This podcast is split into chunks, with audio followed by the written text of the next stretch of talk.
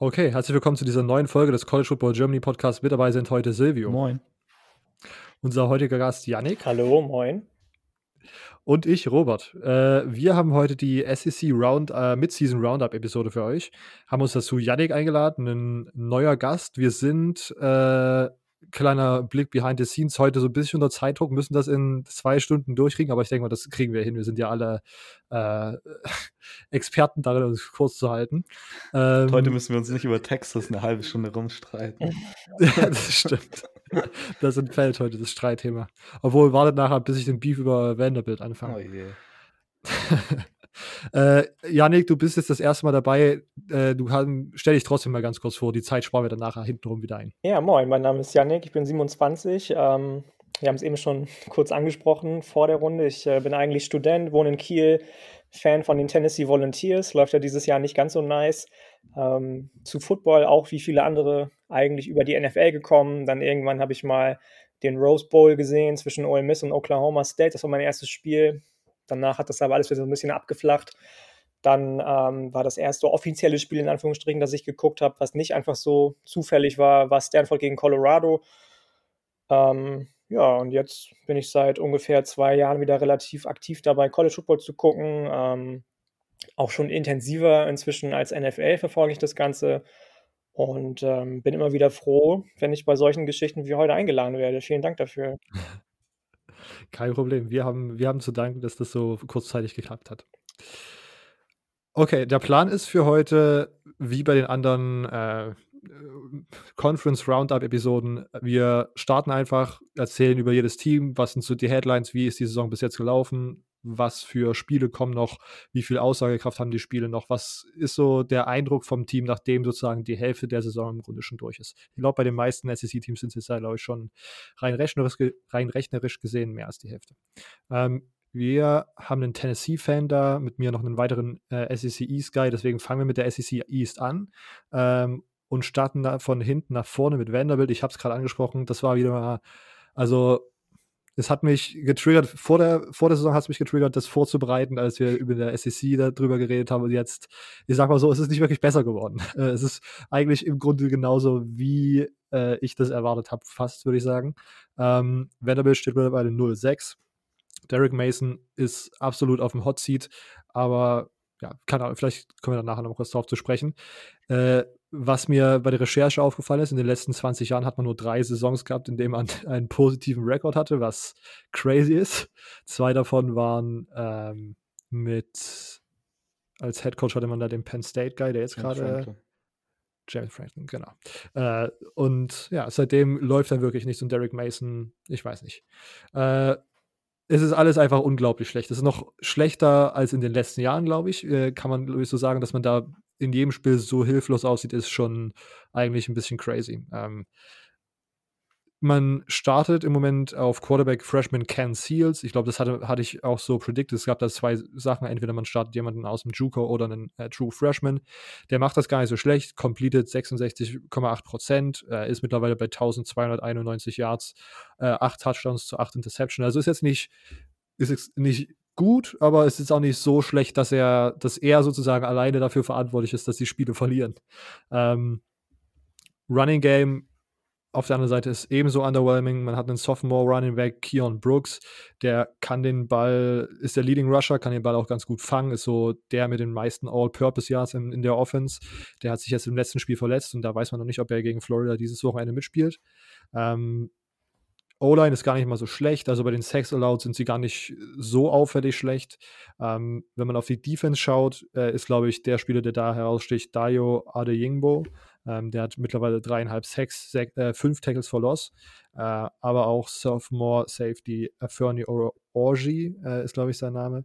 Äh, ist, der ist mittlerweile Lead in Tackler und spielt, glaube ich, auch eine ganz okay Saison. Ähm, was mir jetzt wieder aufgefallen ist, das Team ist halt noch wirklich sehr, sehr jung. Ähm, auf vielen Positionen.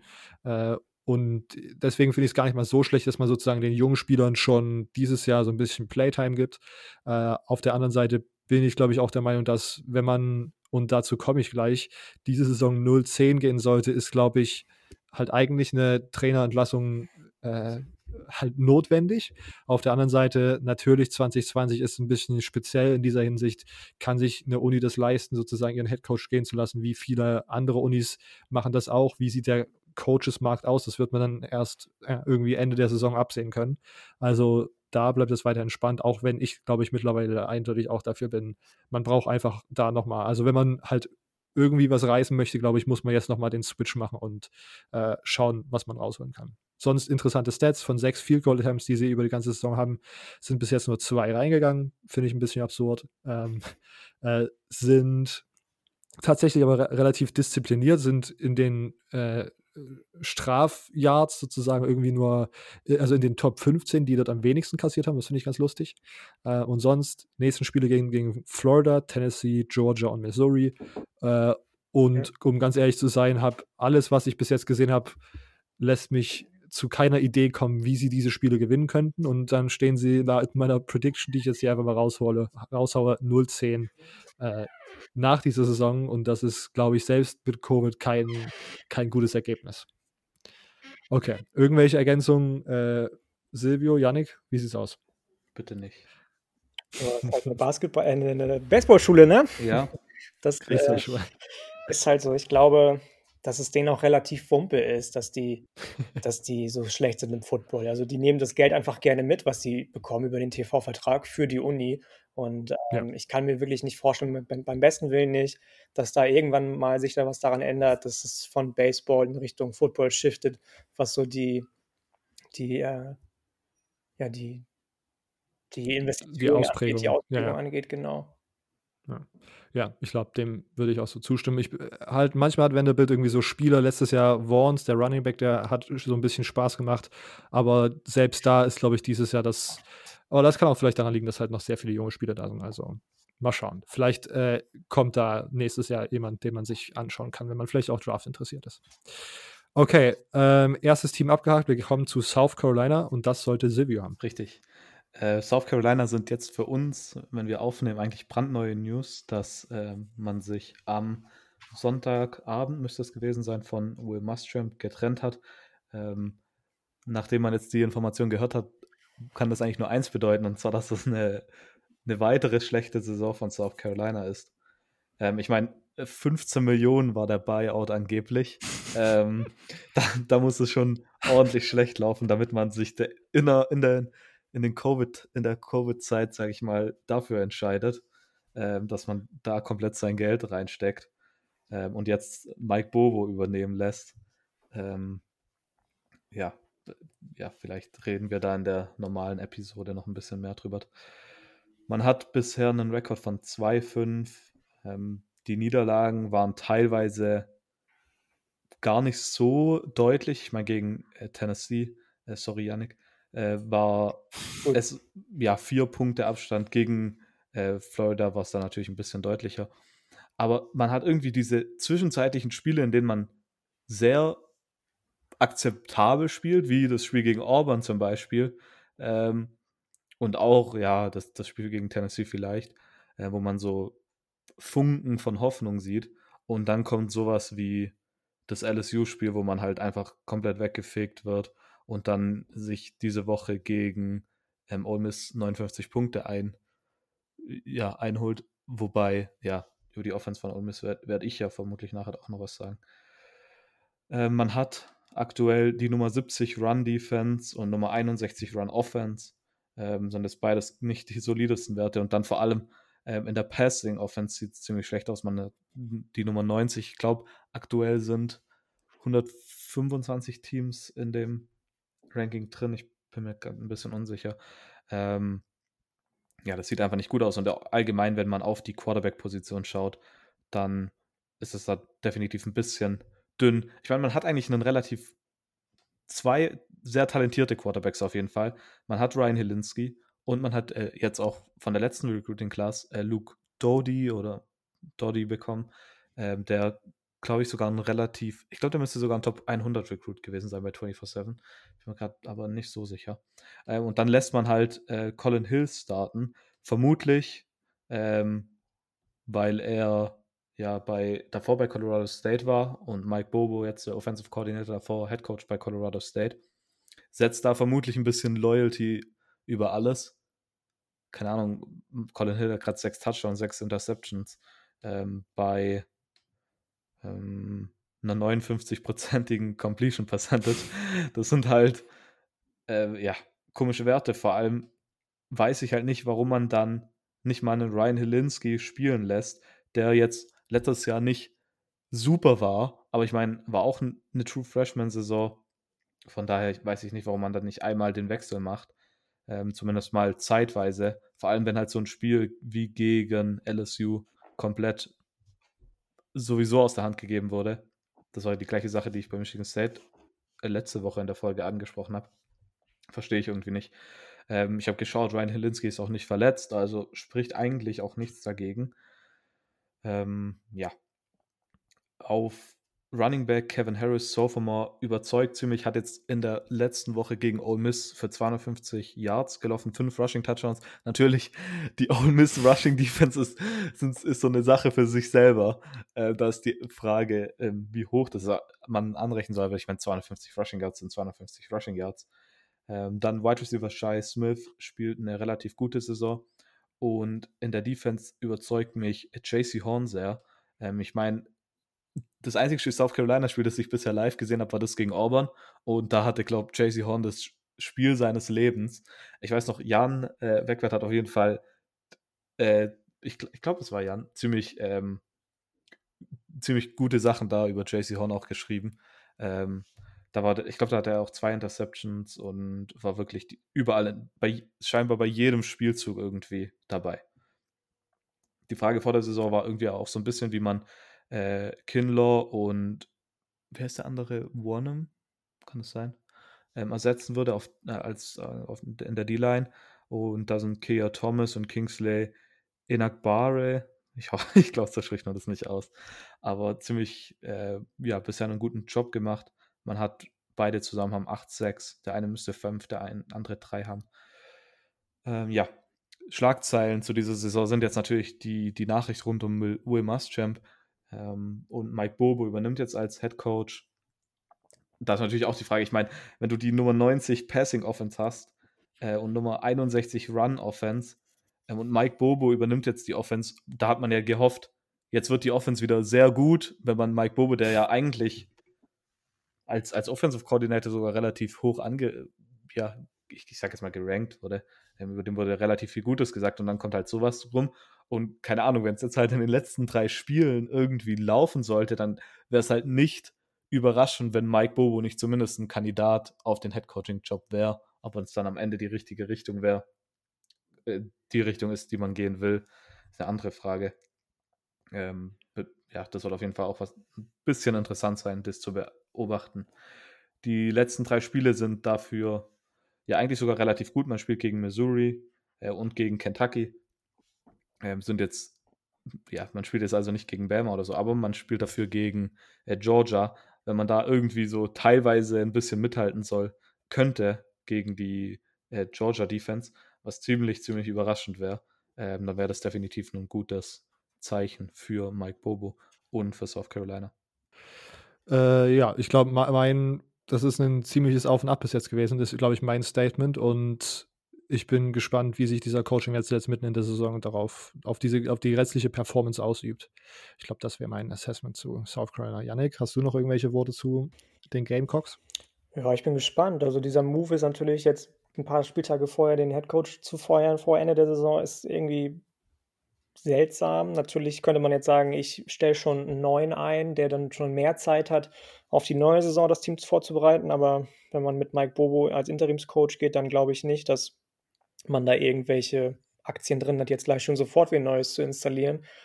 Ich bin gespannt auf die Defense. Also ich mag das, dass sie in letzter Zeit relativ viele gute Defense, äh, Defensive Tackle Recruits vor allem bekommen haben. Dieses Jahr Jordan Birch, Five Star, das Jahr davor Zach Pickens. Also vielleicht kann das ja mal in die richtige Richtung defensiv wieder gehen, wenn ihr gerade Javon Kindler zum Beispiel angesprochen habt. Ähm, She Smith natürlich mit einem, oder ich weiß gar nicht, heißt der She oder Smith ich weiß Smith? Ich weiß es nicht. Ich, wir ähm, mit einem Wahnsinns-Catch gegen Ole Miss, darüber sprechen wir ja gleich noch. Ähm, oder Beckham Jr. lässt grüßen am Wochenende. Aber ähm, nee, sonst habe ich auch nichts mehr dazu.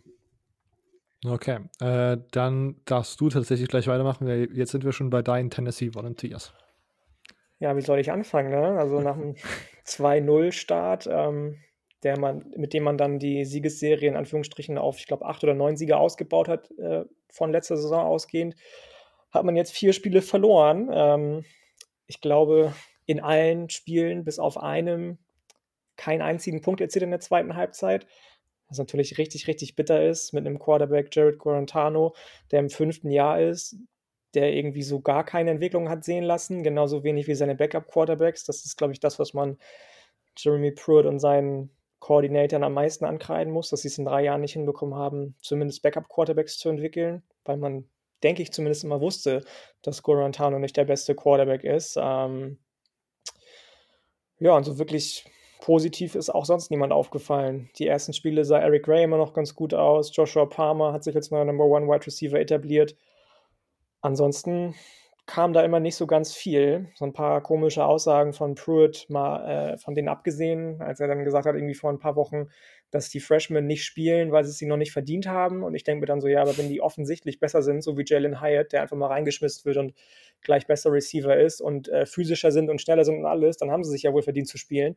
Im Gegensatz zu irgendwelchen Juniors, die sich ja seit drei Jahren nicht entwickeln.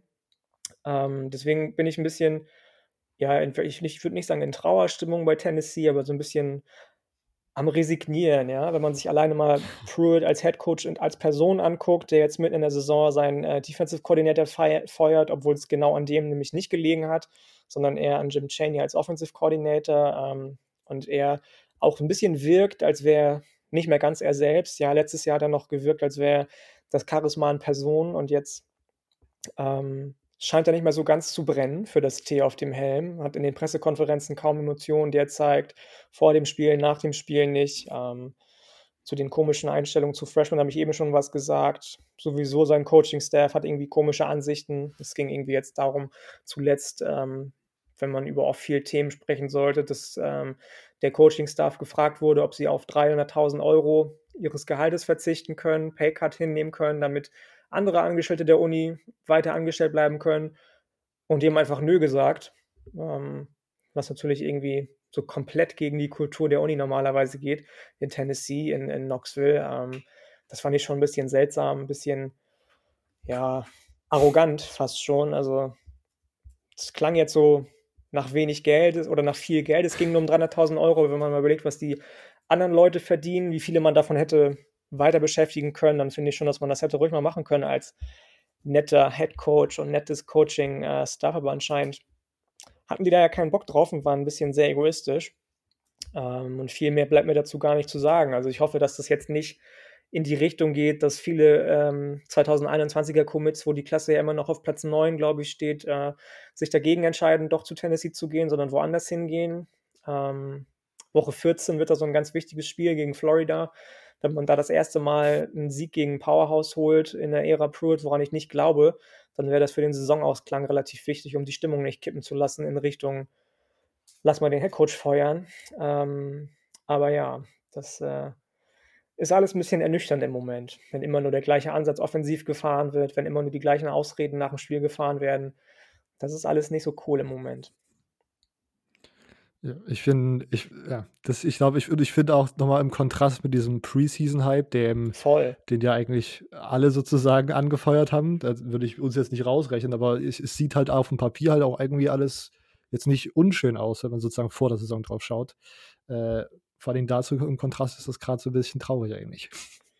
Ja, da sind wir uns einig, glaube ich. Äh, dann diese, diesem Pruitt hat doch auch irgendwie nach relativ schnell in, innerhalb dieser Saison irgendwie eine, eine Vertragsverlängerung bekommen, oder? Ja, über drei Jahre bis 2026 jetzt, glaube ich. Nachdem er irgendwie die oder ersten beiden Spiele gewonnen hat. Ich kann es dir nicht sagen. Aber ja, das stimmt. Ja, das, ja, das ist sch schwierig, was bei Tennessee gerade abläuft. Silvio, Ergänzung dazu? Äh, nee, ich bin, das Einzige, was ich sagen kann, ist, dass ich relativ enttäuscht war, weil ich war voll auch auf diesen Tennessee-Hype drauf. Ähm, mhm. aber, ja, Mit Recht ist ja auch ein schönes Programm. Ja. immerhin kann Harrison Bailey jetzt spielen. Gorantano musste ja letztes Spiel runter mit irgendwelchen Concussion-Geschichten, glaube ich. Ich weiß es gar nicht so genau. Und jetzt ähm, kann, kann sich wenigstens Harrison Bailey einspielen, weil Brian Mora und TJ Shroud auch äh, eher so in Richtung Abfall gehen. Deutliche Worte hier zum Abschluss zu Tennessee. Ähm, dann mache ich einfach schnurstracks weiter. Missouri steht jetzt auf dem Plan. Ähm, die stehen mittlerweile 2-3, haben Niederlagen gegen Alabama, Tennessee und Florida äh, und Siege gegen LSU und Kentucky. Äh, und ich habe das Gefühl, auch wenn sie jetzt hier mittlerweile halt auf dem vierten Platz in der, im, im Osten stehen, sind die ein bisschen sneaky besser, als man denkt. Äh, die haben dieses Jahr eine sehr, unter, unter Eli Drinkwitz haben die eine sehr run-heavy Offense und da dreht sich viel um Senior Running Back Larry Roundtree. Der hat bis jetzt, sage ich mal, nur 400 Yards und vier Touchdowns. Ähm, aber dazu, das will ich gleich nochmal ansprechen. Äh, Missouri hatte bis jetzt einen sehr front-heavy äh, Schedule gehabt und hat da gegen die, äh, gleich zum Anfang gegen die besseren Teams der SEC und die, gegen die besseren Defenses gespielt. Deswegen sind die Stats alle noch so ein bisschen noch nicht so ein bisschen explosiv aus, äh, aber vor allen Dingen jetzt die letzten vier Spiele, die man, glaube ich, noch hat, da kann man ordentlich nochmal ähm, noch schön nach oben korrigieren alles. Wenn wir auch kurz auf die Quarterback-Position schauen, am Anfang der Saison hat TCU-Transfer Sean Robinson gestartet, wurde dann aber relativ schnell durch Freshman, äh, Redshirt Freshman Quarterback äh, Connor Baselak ersetzt, der das bis jetzt auch gar nicht mal so schlecht macht. Ähm, wenn man bei den Receivern jemanden herausheben will, dann wären das wahrscheinlich Jalen Knox und Damon Hazleton.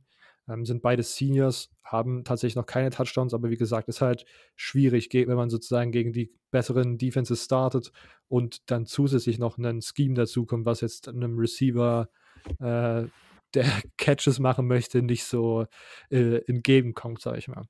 Äh, O-Line ist nicht schlecht. Ähm, ich glaube, das war es eigentlich dazu. Ähm, ich, ja, offensiv finde ich das ganz interessant, was Missouri dieses Jahr da macht.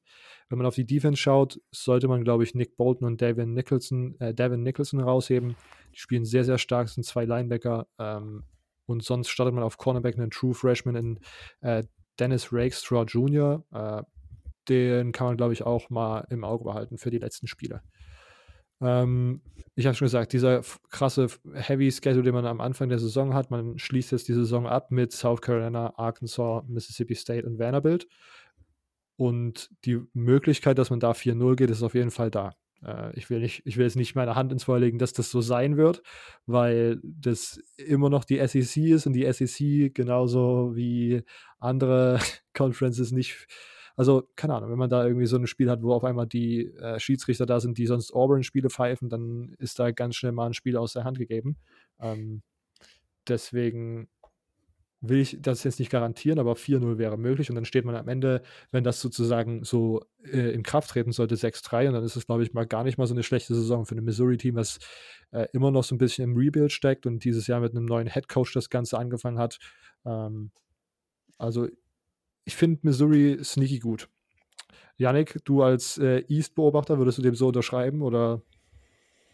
Ja, ich glaube schon. Also ich mag Mark Drinkwitz, den neuen Head Coach, relativ gerne. Ähm, aber ansonsten würde ich da so mitgehen. Okay. Silvio? Ähm, ja, also das, das, also ich habe jetzt nicht irgendwie erwartet, dass ein Saison 1 direkt irgendwie äh, so viel passiert, so viel besser wird. Ich meine, der Trinkwitz Jahr 1 Erfolge aus Appalachian State, äh, von App State, dass der nicht wiederholt wird, war irgendwie klar, aber ich finde, ja, man macht da eigentlich keinen schlechten Job. Ja, ja, ja. ja. Ähm, dann sind wir schon beim dritten Platz in der SEC East und der gehört äh, Kentucky und das müsste Silvio auf dem Zettel haben. Genau. Äh, Kentucky war letztes Jahr, ja, eigentlich kann man sagen, überraschend gut, vor allem wenn man den Fakt äh, mit einberechnet, dass ja Lynn Bowden dann so als Quarterback und dann Triple Option eigentlich schon fast ähm, übernommen hat. Und dann ist man, ich glaube, trotzdem 8-4 müsste man gegangen sein. Ähm, deshalb, meiner Meinung nach, hatte ich eigentlich Kentucky dieses Jahr relativ gut eingeschätzt. Klar, man geht wieder auf ein traditionelleres Offensive Scheme zurück, aber man hat Terry Wilson wieder zurück zu dem Joey Gatewood, kommt als Quarterback-Transfer, äh, also da wäre so die Competition ein bisschen. Zudem hat man die, ich glaube, vier von fünf Starter von der O-Line behalten, die letztes Jahr für diesen Award für die O-Line, ähm, glaube bis äh, unter die Top 4 gekommen ist. Ähm, für den Joe Moore Award waren sie äh, Semifinalisten, ja. Und ja, defensiv war man letztes Jahr auch relativ stark. Ich glaube, man hatte die Nummer 14 ähm, Scoring Defense und Nummer 21 Total Defense, ähm, was sehr, sehr stark ist. Ähm, Brad White hat eine sehr, sehr starke Defense aufs Feld gebracht. Zudem waren auch relativ viele Leute, viele Starter wieder zurück. Ähm, aber irgendwie läuft es dieses Jahr noch nicht so. Also natürlich, sie sind Nummer 3 ähm, in der East und stehen 3-4 da. Aber irgendwie, vielleicht war es auch einfach daran, dass ich zu hohe Erwartungen habe. Aber ich meine, man hat immer noch die Nummer 23 Scoring Defense dieses Jahr, Nummer 50 Run Defense. Ähm, die Run Offense sieht auch relativ gut aus. Nummer 36 hat man dort. Ähm, aber was einfach überhaupt nicht läuft, ist der Pass. Äh, man hat gerade die Nummer 5, 115 Pass-Defense von 125, glaube ich. Ähm, Terry Wilson hat zwar sechs Touchdowns, aber es kommt nicht richtig. Man hat jetzt gesagt, man tut wieder die Quarterback-Competition äh, öffnen. Also sieht man jetzt ab und zu wieder Joey Gatewood. Ähm, aber irgendwie läuft es da bei beiden irgendwie nicht so richtig, die, das Pass Passing-Game. Ähm, ja, kommt einfach nicht so richtig zu lau zum Laufen. Ähm, defensiv gefällt mir zurzeit äh, Calvin Joseph ziemlich gut. Der hat so ein bisschen so eine Coming-out-Saison ähm, als Sophomore mit. Ähm, nun auch drei Interceptions. Und ein Spieler, der irgendwie, ja, auf jeden Fall so ein bisschen zum Kapitän der Defense geworden ist, das Linebacker ähm, German Davis, ähm, führt aktuell auch Kentucky in ähm, Tackles an, hat auch zwei Interceptions zudem, ähm, ziemlich variabel einsetzbar. Natürlich die Schlagzeilen hier sind ein bisschen so eigentlich traurige Nachrichten. Ich meine, der O-Line-Coach von äh, Kentucky, äh, John Schlauman, ist jetzt letzte Woche, glaube ich, verstorben. Äh, man hat dann auch in, diese Woche in dem Spiel ähm, den ersten Snap ohne einen Left Guard, glaube ich, gespielt und dann, ähm, ich glaube, Kentucky hat gegen, haben die gegen Missouri, gegen Vanderbilt gespielt und Vanderbilt hat dann ja de, den Penalty natürlich auch nicht angenommen. Ähm, war ziemlich eine, eine gute Geste. Ähm, ja, das ist natürlich traurig zum einen und vor allem dann auch sportlich gesehen ein riesiger Verlust, weil was John Schlamen da für Jahr für Jahr für O-Lines hingestellt hat, ähm, ja, definitiv ein, ein riesiger Verlust. Ähm, ich weiß nicht, äh, man sieht es häufig, dass Teams dann äh, kommt, also zumindest, äh, ich hab, kann das jetzt nicht belegen, aber es kommt mir so vor, als ob Teams normalerweise nach sowas immer besser spielen, weil man so wirklich was hat, für das man spielt. Von daher kann sein, dass sie jetzt nochmal besser spielen. Ähm, ich weiß nicht, also ob das irgendwie belegbar ist oder nicht. Äh, wir werden es in den kommenden Spielen sehen. Ähm, man hat nämlich noch ein relativ schwierig wäre vielleicht sogar ein Understatement-Programm. Äh, man spielt jetzt nächste Woche, äh, diese Woche gegen Bama und dann die Woche drauf gegen Florida und dann noch gegen South Carolina, die jetzt nichts mehr zu verlieren haben und Mike Bobo spielt vielleicht für ein Headcoaching, um einen Headcoaching-Job, weiß man auch nicht vielleicht, ähm, bringen die da extra Leistung raus. Ähm, allem in allem für mich eine relativ enttäuschende Saison, wie gesagt, weil ich Kentucky deutlich höher eingestellt hatte. Ähm, bin gespannt jetzt in den, in den letzten Spielen, ob sie die Quarterback-Position da nochmal in eine richtige Richtung kommen und dann, wie man äh, mit Bama und Florida mithalten kann. Ähm, ja, so viel eigentlich dazu. Ja, ähm, ich, ich glaube, ich bin auch ein bisschen enttäuscht. Meine Ergänzung dazu wäre, wir sind, glaube ich, von den Lines, von, von jeweils Offense und Defense Line ziemlich überzeugt gewesen, als wir in die Saison gegangen sind. Ähm, und ich glaube, die spielen tatsächlich auch gerade gar nicht mal so schlecht oder sogar so ziemlich gut. Ähm, Terry Wilson, der Quarterback, der zurückgekommen ist, äh, hat sich dann rausgestellt, dass der gar nicht mal so gut ist irgendwie. Ähm, und so wie schon gesagt, ich glaube, das ist so ein bisschen das Theme gerade. Und dann hat man irgendwie, ist man, verfällt man gerade wieder so sehr schnell darin, einfach den Ball zu laufen, permanent und permanent und permanent und wirklich super wenige Risiken in irgendeiner Art äh, einzugehen in der Offense. Ähm, auf der anderen Seite, diese, diesen Rekord, den sie gerade haben, dieses 3-4, ist so ein bisschen, also dieses Auburn-Spiel, was sie ja direkt zum, als Season-Opener verloren haben, das war halt eigentlich auch super knapp und wurde nur durch so ein paar dumme Turnover einfach entschieden. Dann Overtime-Loss gegen Ole Miss ist halt auch so eine Sache. Ähm, keine Ahnung. Ich finde, das ist dieses Jahr sehr, sehr, vor allen Dingen defensiv ist das ja immer äh, eine sehr kranke Leistung. Ich glaube, die, also sollten auf jeden Fall eine der besseren Defenses in der SEC dieses Jahr haben. Ähm, vor allen Dingen, was, keine Ahnung, was war das, so ein Spiel, wo äh, Kentucky dann irgendwie direkt so drei oder vier Deception hintereinander gefangen. Das war, äh, also die sind dieses Jahr absurd, das Defensive Backfield bei Kentucky. Okay, Janik, irgendwelche Ergänzungen zu UK? Ja, ich habe ja mit Julian auch mal in einer Ausgabe über die beiden gesprochen, über Kentucky und äh, ihre Quarterbacks beziehungsweise die O-Line. Ähm, natürlich, was ihr gesagt habt, super traurig jetzt mit dem äh, Coach. Ich bin auch gespannt, wie sich das jetzt niederschlägt auf die Leistung von der O-Line, aber wenn man sich das jetzt mal so anguckt, äh, was da im Vorfeld alles ähnlich wie bei Tennessee eigentlich, ähm, nicht ganz so heftig, aber ähnlich unterwegs war an Hype Train Leuten, dann ist es schon gerade eben auch wegen, ihr habt ihn schon angesprochen, Terry Wilson als Quarterback äh, doch eher ernüchternd, was da passiert. Die D-Line ist eigentlich super, allen voran mit Zach Pascal heißt er, glaube ich, der D-Liner. Ähm, ich würde gerne mal Bo Allen sehen, genau wie man jetzt bei Tennessee Harrison Bailey sehen kann. Der war ja ein relativ hoher Quarterback-Recruit für die Wildcats und ähm, ich kann mir vorstellen, dass es mit dem ein bisschen besser laufen könnte oder auch mit Joey Gatewood. Ich bin kein großer Terry Wilson-Fan. Das ist, gibt auch gerade wenig Gründe, das zu sein, irgendwie von spielerischer Sicht. Ähm, wir sind schon bei Georgia angekommen, dem zweiten Team in, im Osten und den sollte Janik haben, stimmt's? Genau, ich habe äh, Georgia. Das ist wahrscheinlich für alle Bulldogs-Fans eine Saison, die sie sich ein bisschen anders vorgestellt haben. Man hat schon zweimal verloren. Gut, es war jetzt gegen Florida und gegen Alabama. Gegen die kann man mal verlieren, aber die Art und Weise ist dann natürlich immer eine Geschichte, auf die man auf jeden Fall gucken sollte. College Football Playoff ist jetzt wahrscheinlich erstmal nicht mehr möglich, zumindest Stand heute.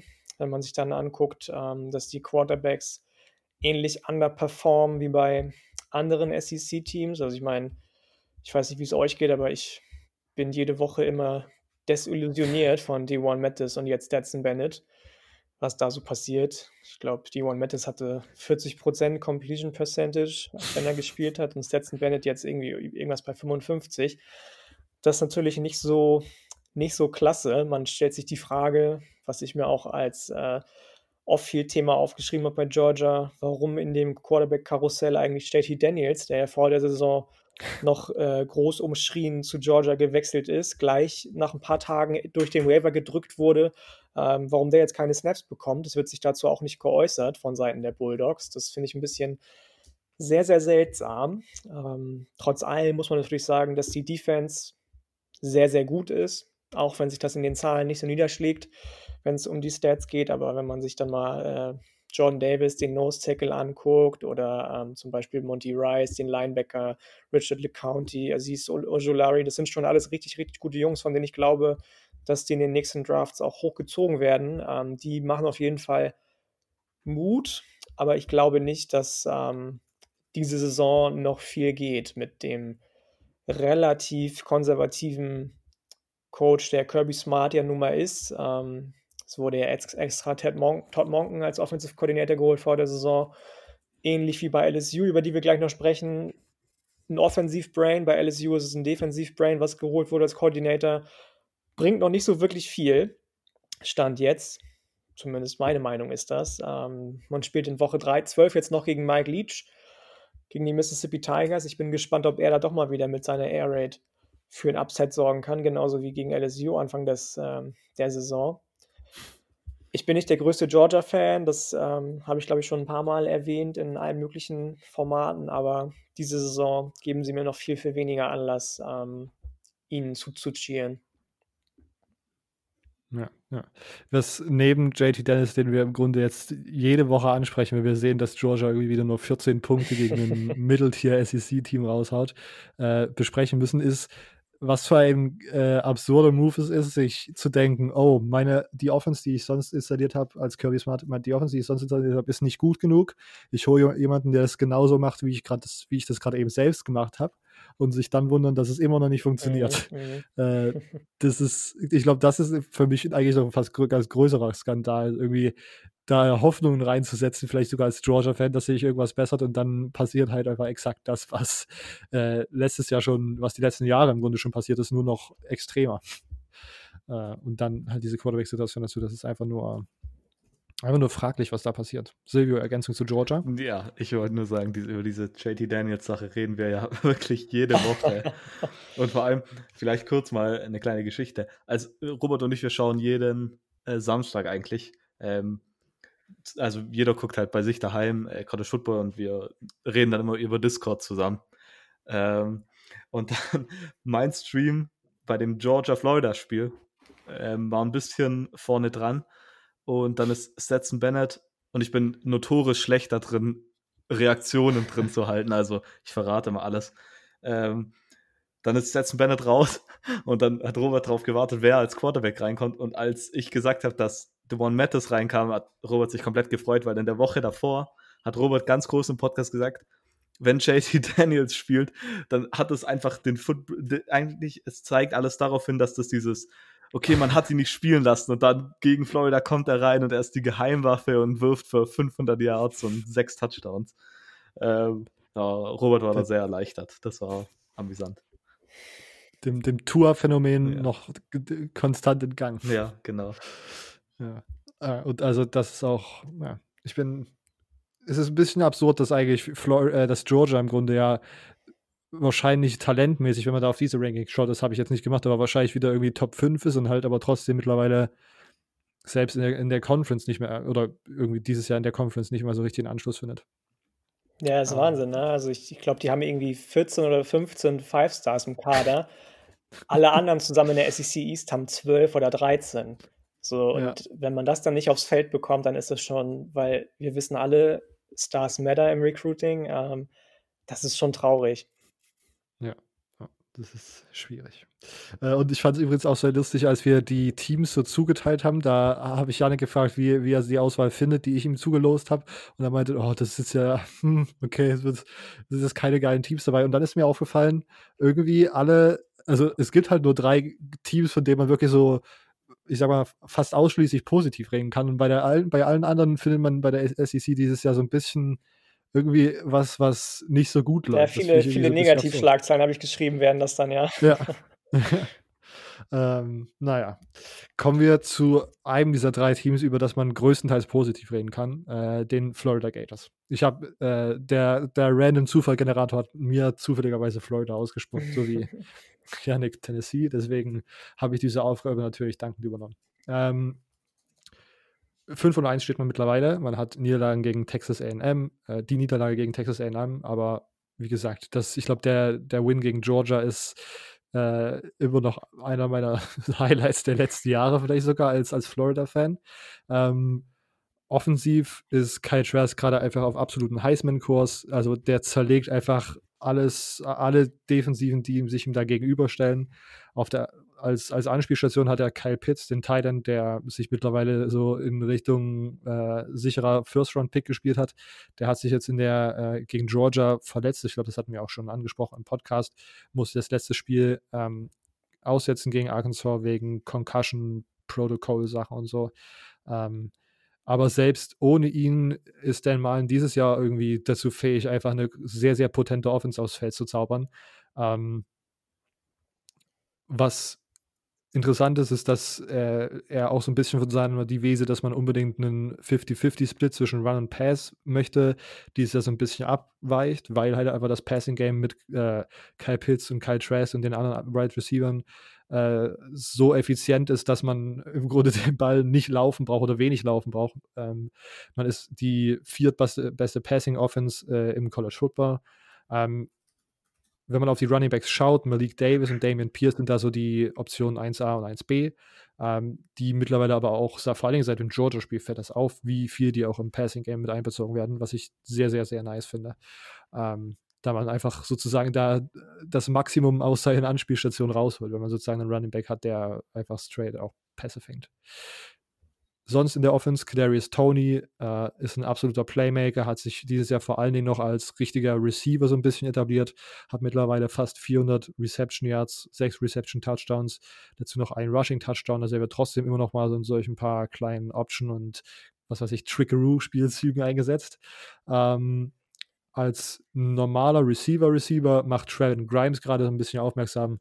Ich glaube, der kam vor zwei oder drei Jahren von Ole Miss äh, getransfert und ist jetzt auch ein Senior. Also ja, der, von dem bin ich auch sehr, sehr begeistert, was der dieses Jahr macht. Ähm, sonst, wie gesagt, ich habe es auch schon angesprochen, der Ball wird super verteilt und es gibt nicht so wirklich einen Receiver neben Kyle Pitts, der den Ball bekommt, wenn man jetzt ja zwischen von Kyle Pitts und Kadarius Tony absieht.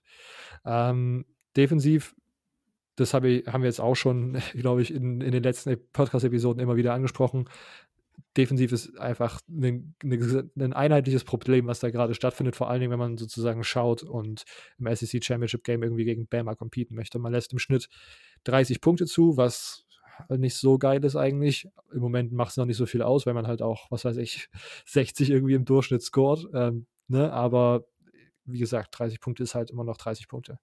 Die größte Schwachstelle ist die Passverteidigung. Man ist da auf Rang 95 von 130, was happig ist, was absolut happig ist. Ähm, und vor allen Dingen für eine Uni, die sich ja gerne mal DVU nennt, so ein bisschen unangenehm eigentlich. Ob das jetzt zu 100% an den DBs liegt, das würde ich gar nicht mal so sagen. Weil auch der Pass Rush vor allen Dingen im Vergleich zum letzten Jahr sehr, sehr ernüchternd ausfällt dieses Jahr. Aber auch da äh, will ich jetzt nicht für ein All-Time irgendwie das Schwarz an die Wand malen, weil das sind auch alles sehr, äh, sind viele junge Spieler dabei, die sich noch gut entwickeln können. Deswegen, keine Ahnung. Ich bin einfach froh, dass man, dass man dieses Jahr die SEC East gewinnen wird, wahrscheinlich. Ähm, können wir nochmal ganz kurz aufs Backfield zu sprechen. Marco Wilson, äh, ein Cornerback, den man vor der Saison so ein bisschen als Highlight-Spieler herausgestellt hat, der fällt gerade so ein bisschen äh, tatsächlich so ein bisschen negativ auf eigentlich, vor allem von seinen Leistungen. Der ist da ganz oft in ganz blöden Situationen gefangen irgendwie. Äh, wer positiv auffällt, ist Ventrell Miller, ein Linebacker, der des Öfteren mal sehr, sehr harte Hits äh, raushaut, die dann durch Twitter und Instagram auf irgendwelchen Highlight-Videos kursieren. Zachary Carter, ein D-Liner, der äh, wahrscheinlich sogar dieses Jahr der beste D-Liner ist, äh, spielt eine sehr gute Saison. Und Cornerback Kair Elam hat jetzt äh, seine erste Interception gefangen und hat übrigens die meisten Passes defended in der SEC, was ich eine nice Statistik fand. Der ist erst ein Sophomore und immer noch ein Spieler to watch. Ähm, als Headlines habe ich jetzt gar nicht so viel. Die erste Covid-Welle hat, äh, hat so ein bisschen gehittet nach dem Texas AM-Spiel. Äh, nachdem Dan Mullen das ein zu 100% ausgelastetes Stadion gefordert hat.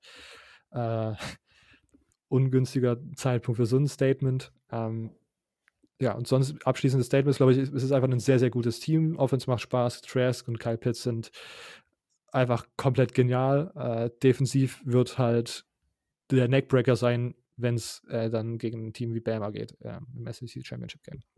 Man spielt noch gegen Vanderbilt, Kentucky, Tennessee und LSU, äh, was ich also ich meine, Kentucky ist halt immer knapp und immer nervenzerreibend als, als Florida-Fan. Letztes Jahr war das das, wo sich ähm, Felipe Franks verletzt hat und dann Kyle Trask das erste Mal aufs Feld musste. Äh, Tennessee ist auch immer, wird auch mal spannend. Also es ist jetzt nicht alles so hundertprozentige Wins, Wins, Wins, aber ich glaube, der Anspruch ist gerade, dass man diese vier Spiele gewinnt und dann sozusagen im Championship gegen, gegen Bama spielt. Wo wir dann äh, zu einem späteren Zeitpunkt wahrscheinlich nochmal drauf schauen müssen. Okay, Yannick, Ergänzung zu Florida. Überhaupt nicht. Ich bin ähm, sehr überzeugt von Florida, schon vor Saisonbeginn gewesen. Ich fand äh, jetzt ein bisschen blöd, was Dan Mullen gemacht hat. Ähm, ich weiß gar nicht, gegen wen das war, mit der, mit der äh, Fan-Crowd, dass sie so ein bisschen angefeuert hat, diesen kleinen Brawl gab. War gegen Georgia, auch, ich weiß es nicht. Ich das war mit gegen Mizzou, wo er dann genau. irgendwie. Und, ähm, das fand ich nicht so gut. Ich bin eigentlich großer Fan von Dan Meilen, aber da fand ich halt ein bisschen daneben gegriffen. Ansonsten, wie gesagt, ich bin begeistert von, von Kyle Trask vor allem. Ihr habt Kai Elam auch schon angesprochen, den ich sehr, sehr spannend finde. Ich kann nichts Negatives finden im Moment. Ja, ja, ja. Das freut mich auch, von einem Tennessee-Fan zu hören. äh, Silvio, irgendwelche Ergänzungen zu Florida? Nee, ich bin auf jeden Fall nur ich freue mich für dich, dass alles gut läuft. ähm, Dankeschön. Vor allem nach dem Texas AM-Spiel war es ja so ein bisschen. Ja. Die, ich sag mal, die Euphorie war tatsächlich so ein bisschen raus. Man sagt, okay, das war's jetzt, der ganze Hype und jetzt das und jetzt hat man relativ gut recovered, ja. das stimmt. Ähm, okay, damit sind wir auch der, mit der East schon durch und kommen zur, ja, ich glaube, ich glaube, ich würde sogar feststellen, die ist ja ein bisschen interessanteren. Also auf jeden Fall gibt es da so ein paar mehr Themen, die das Board übergreifend ein bisschen interessanter sind. Äh, zur SEC West. Äh, wir fangen wieder hinten an mit Mississippi State und da darf ich gleich nochmal ran. Ich hatte nämlich Mississippi State auf meinem Zettel stehen. Die stehen mittlerweile 2 und 4, ähm, haben Niederlagen gegen Arkansas, Alabama, Kentucky und Texas AM. Äh, und ich glaube, man kann jetzt Mitte der Saison festhalten, Mike Leach hat Probleme. Äh, die Air Raid funktioniert nicht gegen Mid- und Upper-Level SEC-Teams. Ähm, es wurde relativ schnell im Mittel rausgefunden, wie man die stoppt. Auch da haben wir, glaube ich, schon öfters im Podcast geredet. Man, die meisten Teams spielen einfach einen Three-Man-Rush und haben dann acht Leute, die sie in Zone-Coverage schicken. Ähm, auch dazu, ich habe dazu nochmal ein geiles Video gefunden, das verlinke ich mal in der Podcast-Beschreibung, ist aus einem, aus einem Tweet, ähm, wo die das nochmal genauer aufbrechen, aber das war die kurze Zusammenfassung. Äh, wie gesagt, der Sieg im Season Opener war so ein bisschen, scheint jetzt hier so ein bisschen aus der Reihe zu tanzen, weil aber halt LSU einfach komplett unvorbereitet war im Grunde und schematisch sich da sehr, sehr wenig anpassen wollte und da gefühlt schon aus Trotz permanent Man-Coverage gespielt hat, ohne ihren besten Cornerback. Ähm, da kommt dann schnell mal so ein Ergebnis zustande. Und jetzt haben sie gerade den Sieg gegen Wendy geholt. Äh, aber selbst da hat man, hat Vanderbilt 478 und man selbst nur 204 Yards gemacht. Also das ist immer so ein bisschen, ne, gut, Vanderbilt schlägt man halt dieses Jahr irgendwie in der SEC. Äh, mittlerweile KJ Costello äh, ist gestartet, hat dann nach dem LSU-Spiel aber sowas von Heisman-Hype bekommen und der ist aber ganz schnell wieder erloschen, von weil äh, es ist war, ja, also schwierig, was da gerade passiert. Ähm, Freshman Quarterback Will Rogers startet äh, und nicht mehr KJ Costello. Der macht es auch gar nicht mal so schlecht, aber effektiv kommt da trotzdem einfach zu wenig Punkte raus. So. Äh, man, eine andere Headline, die man hier noch erwähnen sollte, Ende Oktober ist ein Haufen Mississippi State-Spieler äh, gesagt, dass sie transfern wollen und nicht mehr für Michigan State spielen. Darunter, darunter waren relativ viele O-Liner, ein paar DBs. Ich glaube, insgesamt sollen es zehn oder mehr sein. So richtig offizielle, offizielle Zahlen habe ich noch nicht gefunden. Ähm, unter anderem auch Star Running Back Kylan Hill, der als erstes nach dem Mississippi State Spiel getweetet hat, dass äh, alle, die gesagt haben, dass dieses Offensivsystem ihm nicht passen würde als Spielertyp, die äh, können ihn mal, weil er dann auf einmal so krasse äh, Reception Yard Zahlen hatten. Er hatte äh, ganz schnell, das war auch ganz schnell vorbei wieder, denn jetzt äh, hat er das Opt-out gezogen und bereitet sich auf den Draft vor. Ähm, ja, Mike Leach hat übrigens auch angekündigt in diesem Zusammenhang mit diesen transfernden Spielen, dass man, ich sag, los übersetzt, den Ballast loswerden muss, was ich, äh, ja, okay, hm, ist halt so eine Mike Leach-Sache.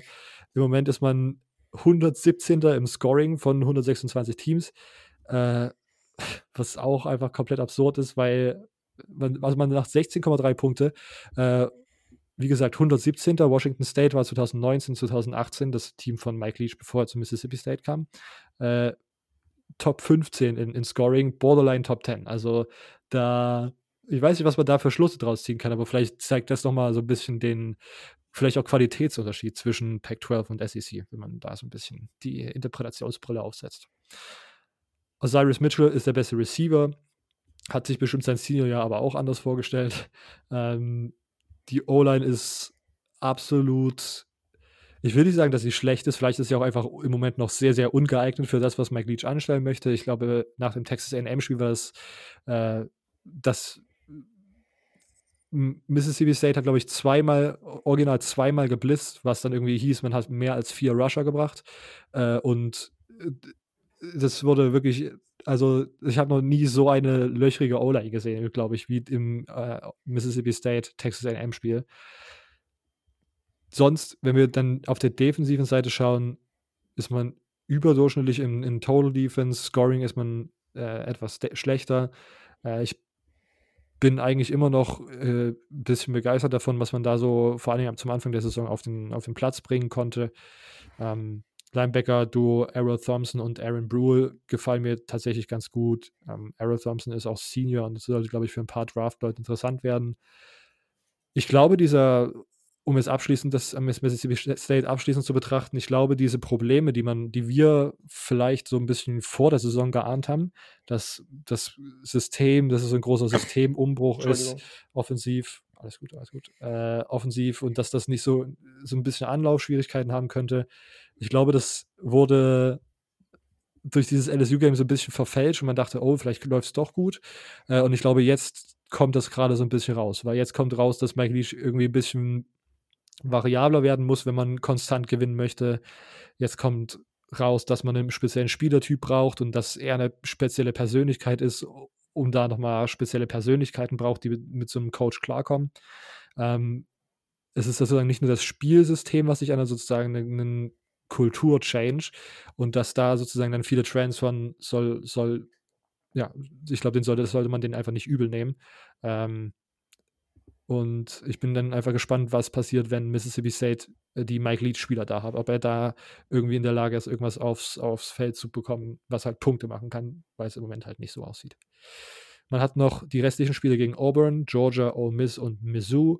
Ähm, Auburn, Georgia und Mizzou wird ganz schwierig. Ich glaube nicht, dass man das irgendwie, dass man da irgendwas bewegen kann, weil die defensiv sound genug sind, das zu spielen, was bis jetzt geholfen hat gegen die Make Leach Offense und offensiv eigentlich dazu in der Lage sein sollten, den Ball gegen diese Defense zu bewegen. Ole Miss ist ein anderes, das könnte tatsächlich ein ganz spaßiger Eckball werden, ist ja sozusagen eine der größten Rivalitäten im, im Süden Amerikas.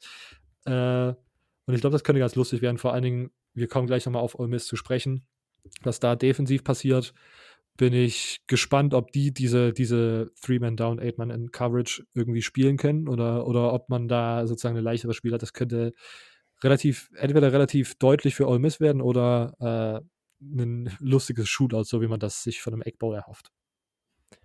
Okay, ähm, Silvio, als erstes du irgendwelche Gedanken zu Mississippi State noch? Ja, also nach dem ersten Spiel dachte ich, krass, Mann, was war das? Und dann, wir hatten dann ja am Anfang die These aufgestellt, entweder es war wirklich von KJ Costello pures Können oder es war teilweise halt wirklich übel viel Glück. Mhm. Vermutlich eher letzteres äh, ja. zu, zutreffend. Also das ist wirklich ähm, traurig schon fast. Ja, ich finde es ein bisschen schade, aber ich, wenn ich nur ansatzweise die NCAA-Regel verstehe, könnte er theoretisch auch, wenn er jetzt schon sozusagen Grad Transfer war, wenn er sozusagen sich dieses Jahr nicht anrechnen lässt, was ja eine Option war vor der Saison, dachte ich, äh, dass man sozusagen dann nochmal transfern könnte. Das fände ich irgendwie äh, lustig und ich finde es eigentlich auch gerade so ein bisschen schade für KJ Costello, dass er sich sozusagen darauf eingelassen hat und dass das jetzt so nach hinten losgegangen ist. Äh, eigentlich ein bisschen traurig. Yannick, irgendwelche Ergänzungen? Nicht so wirklich. Ich wollte noch mal was zu deinem Mike Leach-Take sagen. Also, ich glaube, er schlägt ja vor allem auch politisch in die gleiche Kerbe wie Mike Gundy zum Beispiel von Oklahoma State. Und auch das war ein Grund, aus dem viele gesagt haben, die bei Mississippi State äh, Studenten bzw. Athleten waren, okay, das müssen wir jetzt nicht unbedingt haben, wir ziehen den Opt-out. Es gab ja auch diese berühmte Geschichte rund um die äh, Bundesstaatenflagge von Mississippi. Jetzt letzte Woche, glaube ich, hat sie ihr Debüt gefeiert, auch bei Footballspielen. Super schön geworden, müsst ihr euch mal angucken. Mhm. Die alte Flagge sah ja doch noch re recht martialisch aus. Ähm, nö, ansonsten habe ich nicht viel zu sagen, außer dass sie in den letzten Wochen schöne Uniformen hatten, mit der Throwback-Uniform und der schwarzen Uniform komplett. Ähm, und äh, eine ganz kurze Sache noch zu Vanderbilt das, was ich eben vergessen habe, beziehungsweise mir jetzt bei Mississippi State dann klar geworden ist, die haben ja gegen Mississippi State nur mit einem Touchdown verloren und gegen Kentucky nur mit drei Punkten, glaube ich. Vielleicht haben wir ihnen eben Unrecht getan. Vielleicht sind sie doch nicht mit Abstand das schlechteste Team in der SEC, sondern andere relativ dicht da dran. Okay, okay. Dann mal schauen. Das wird sich jetzt in den letzten Spielen noch ein bisschen aus, ausspielen. Ähm, okay, dann kommen wir jetzt zu LSU. Wer hatte LSU? Ich glaube ich. Ich du, meine, ich habe LSU. Ja. Ähm, was soll man sagen, ne? Immer noch amtierender Champion. Letztes Jahr lief wahrscheinlich besser als 99,9% aller anderen College-Football-Saisons für irgendein College-Football-Team jemals. Dann musste man aber auch 30 Spieler ersetzen, über 30 Spieler vom Meisterkader. Und wenn du einen Quarterback hast, der Heisman ist, der Number One Pick ist, der jetzt bei Cincinnati relativ gut schon abliefert und ähm, dann aber mit Miles Brennan in die Saison gehst, der jetzt schon gebencht ist, wie bei so vielen SEC-Teams anscheinend der neue Starter zunächst. Jetzt spielt TJ Finlay bzw. Max Johnson seit letztem Spiel. Läuft nicht so wirklich gut für LSU. ihr habt eben schon Mississippi State angesprochen, dass sie teilweise vor allem auch defensiv, wo man ja mit äh, Bo Pellini ein richtiges, richtiges Brain, auf das ich eben schon zu sprechen kommen wollte, angeheuert hat, den äh, viele noch aus Nebraska-Zeiten, Shoutout an Jan Wegwert, äh, kennen sollten. auch mit dem läuft es nicht so wirklich gut. Also da fragt man sich, woran hat die Lehen? Fragt man sich immer, woran hat die Lehen? BJ Ojulari ist Freshman Defensive End, bei dem läuft es ganz gut. Ali Gay auch Defensive End, bei dem läuft es ganz gut. Alle anderen kannst du eigentlich in die Tonne kloppen. Gegen Auburn hatte man, auch wenn es jetzt komisch klingt, nach dem hohen äh, L bzw. der hohen Niederlage sein bestes Spiel defensiv und das will schon einiges heißen dann. Ähm, das Running Game läuft nicht so wirklich. Die letzten Jahre hatte man da ja mit Fournette, Darius Guys oder Clyde Edwards Hilaire durchaus prominente Besetzung. Jetzt äh, kann da der Five-Star Emery noch nicht so ganz mit, mitreden irgendwie. Allgemein, was Juniors und Seniors angeht, sieht es nicht so gut aus bei, bei LSU. Das Team ist relativ jung. Natürlich wird dem jetzt wahrscheinlich Tribut gezollt. Es sind einfach noch keine Jungs, die, die ähm, vom Kopf her, vom Spielverständnis her mithalten können in der SEC, habe ich das Gefühl. Von dem Körperbau her ganz klar, gar keine Frage.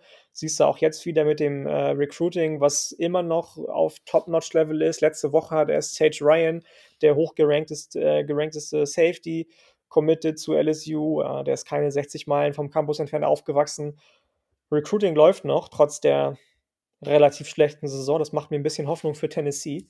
Ähm, aber Ansonsten läuft da bei LSU auch nicht wirklich viel zusammen und es ist wahrscheinlich die, die Kehrseite von so einer Championship, wenn du mit relativ vielen Juniors und Seniors überlegen die Saison gewinnst. Ähm, sehen halt nicht viele Sophomore oder Freshman Spielzeit, außer Derek Stingley letzte Saison schon.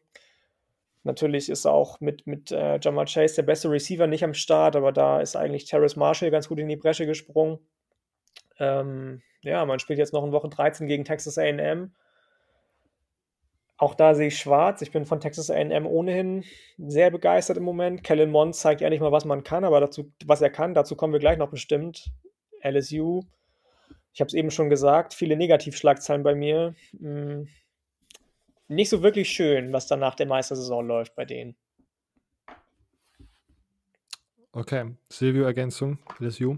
Äh, ja, also ich will nur noch mal dran anmerken, dass Imo die, die vor der Saison 10 hatte, ähm, was der wildeste Take aller Zeiten war. Kluger Mann, kluger ja, Mann. Ich schon erwartet, dass es schlechter läuft, aber vielleicht habe ich nicht erwartet, dass es ganz so schlecht läuft. Ich dachte, vielleicht kann man da als amtierender Champion dann doch irgendwie was machen und dagegen wirken, aber das sieht echt übel aus dieses Jahr.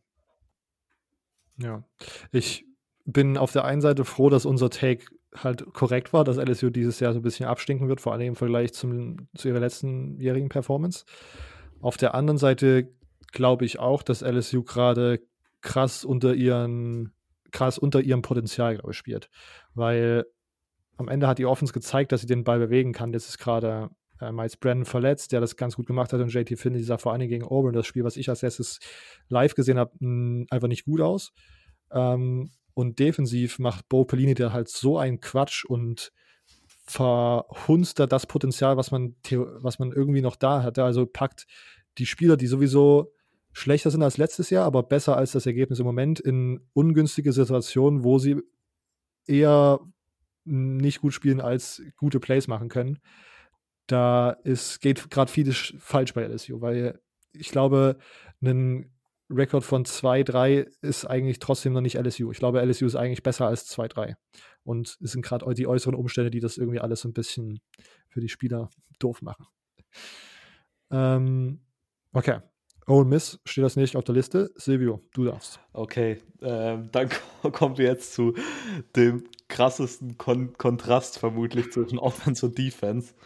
Ähm, die Offense von äh, Lane Kiffin und Jeff Levy sieht sehr, sehr stark aus.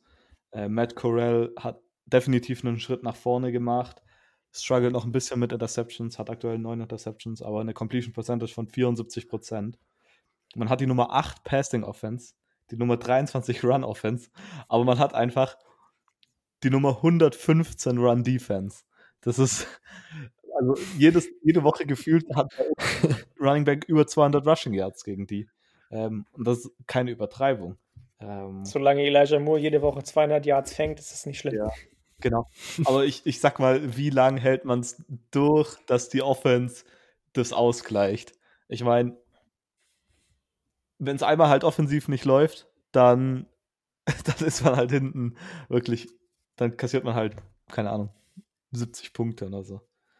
Ja. Ähm, tatsächlich würde ich aber sagen, dass wenn die, die Defense natürlich ein bisschen besser funktionieren würde, nicht mal, also es muss jetzt nicht mal gleich eine Georgia Defense sein, aber einfach nur einen Schritt nach vorne mal machen wird, dann könnte das wirklich ein gutes Footballteam sein. Ich meine, wenn man, man hat 48 Punkte gegen Alabama gemacht, man hat gegen Florida 35 gemacht. Ähm, die Offense läuft, also wirklich. Die, die, wird die Defense ein bisschen besser laufen, dann würde das deutlich besser aussehen, natürlich. Aber dafür braucht man jetzt auch kein, kein Experte zu sein, um das zu erkennen. Ähm, einer Spieler, den ich vor der Saison, glaube ich, gar nicht kannte, aber der dieses Jahr, wenn der Ball mal nicht an Elijah Moore geht, äh, dann geht der Ball nämlich meistens an Tident Kenny Jeboa. Ich weiß nicht, ob man das so ausspricht. Ähm, ich glaube Jeboa, so wie den Fußballer früher. Jeboa. Ähm, hatte ich überhaupt nicht auf dem Radar, kannte ich, glaube auch nicht. Ähm, hat jetzt 509 äh, Receiving Yards und 6 Touchdowns. Ähm, hatte in den Jahren davor ähm, nie, eine, ja, nie eine Saison, wo er mehr als 233 Receiving Yards hatte. Ähm, Elijah Moore, du hast ihn gerade eben angesprochen, schon über 1000 Receiving Yards. Ähm, das, äh, unglaublich, wirklich. Ähm, natürlich auch mit Abstand der, der Lieblingsreceiver von, von Matt Corral. Hat bisher 8 Touchdowns, 74 Receptions von 167 Team Receptions.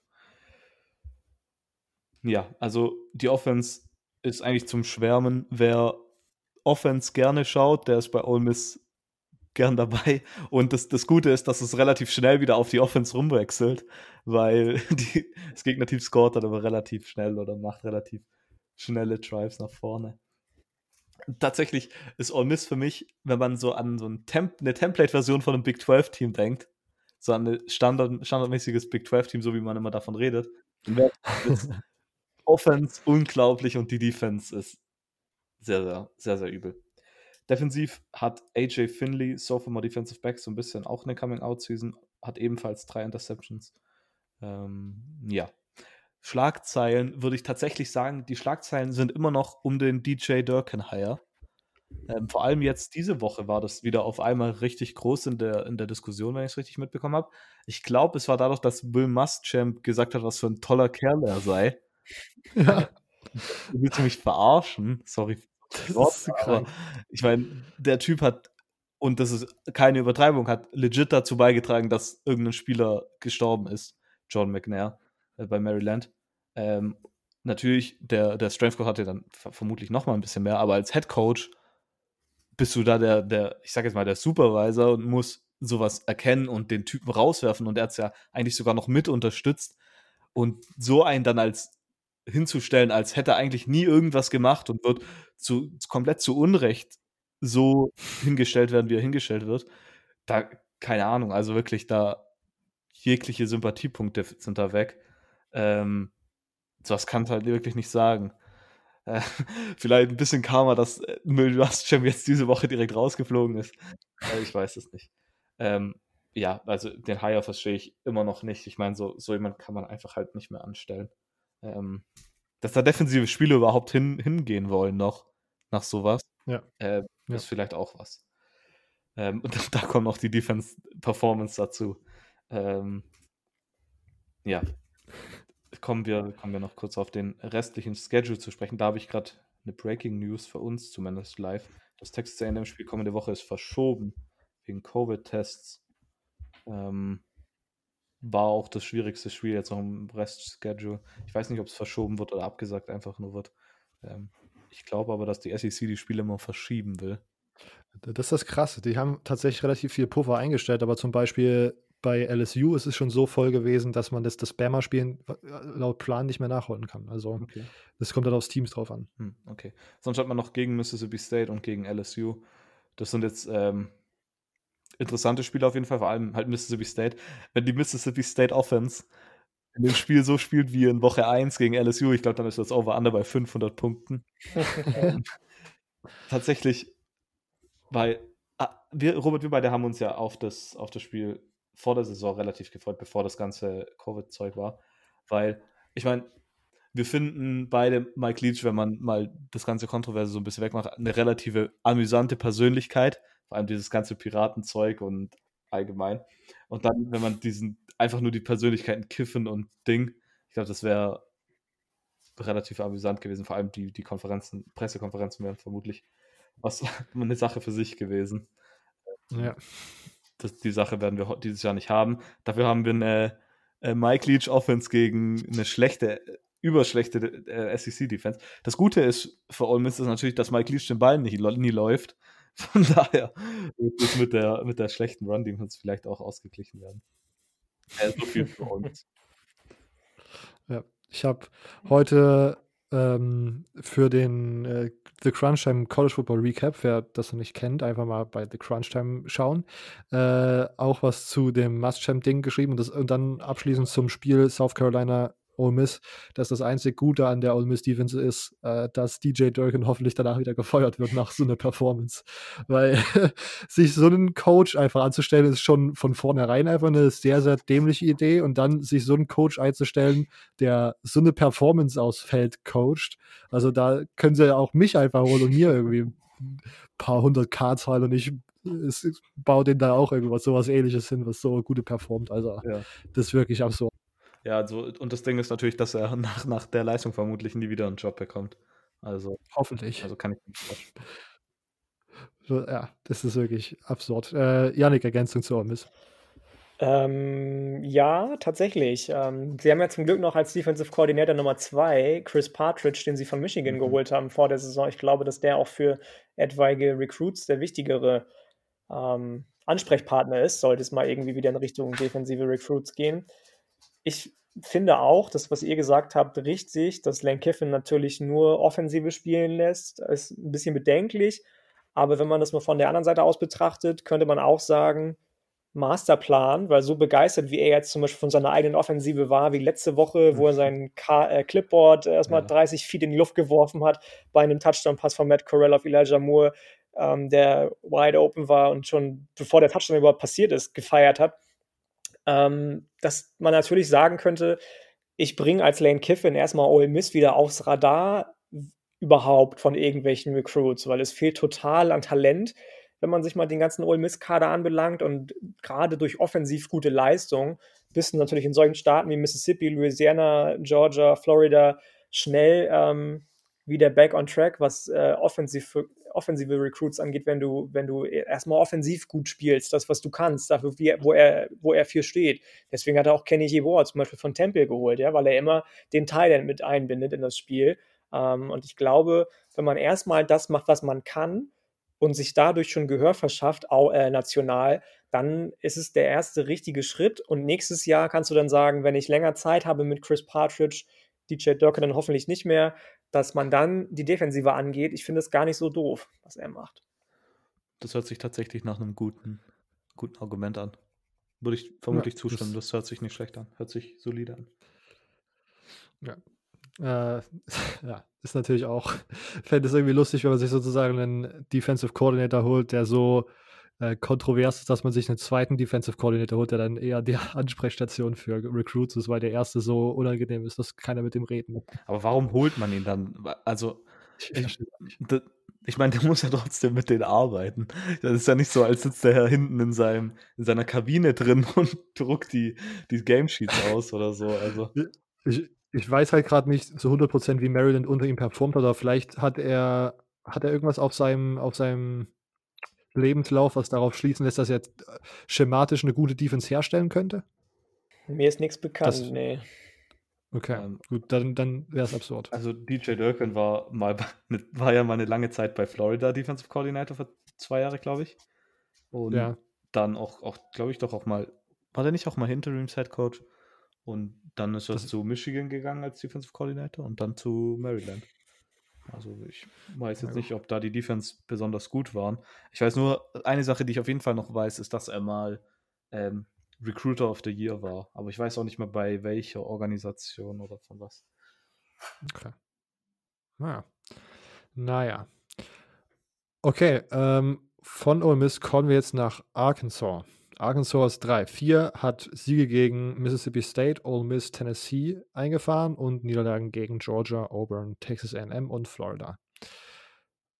Man hat auf Quarterback Philippe Franks, einen ehemaligen Gator. Das war übrigens auch ganz lustig. Wer das noch nicht gesehen hat, kann doch mal irgendwie äh, auf Twitter oder wo auch immer noch mal so eine Suche machen. Der hat jetzt ja, kam jetzt zurück nach The Swamp und hatte sein Homecoming-Spiel sozusagen. Und das haben sich alle sehr herzlich gegrüßt und der hat sich auch sehr gut mit den Florida-Spielern und Dan Malen verstanden. Das fand ich sehr, sehr irgendwie, das hat mich irgendwie glücklich gemacht äh, beim Football-Kosmos. Ähm, der spielt auch eine ganz gute Saison, ganz ordentlich.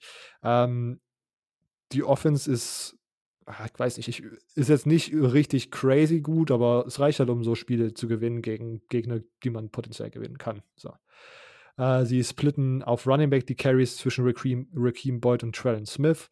Äh, Rakeem Boyd, so ein bisschen der Breakout-Kandidat aus dem letzten Jahr, war auch lange Zeit verletzt, ähm, ist jetzt aber wieder fit, soweit ich weiß. Die besten Receiver sind Sophomore Traylon Burks, ähm, einen In-State-Kid, einen Forster-Receiver aus der 2019er Klasse äh, und Wide Receiver Mike Woods. Äh, der ist ein Junior. Äh, Kendall Bryles, auch hier, ähm, ich habe das Gefühl gehabt, dass sich bei FSU irgendwann zumindest mal ein paar kreative Ansätze gezeigt hat, äh, dass er gezeigt hat bei FSU letztes Jahr in der Offense.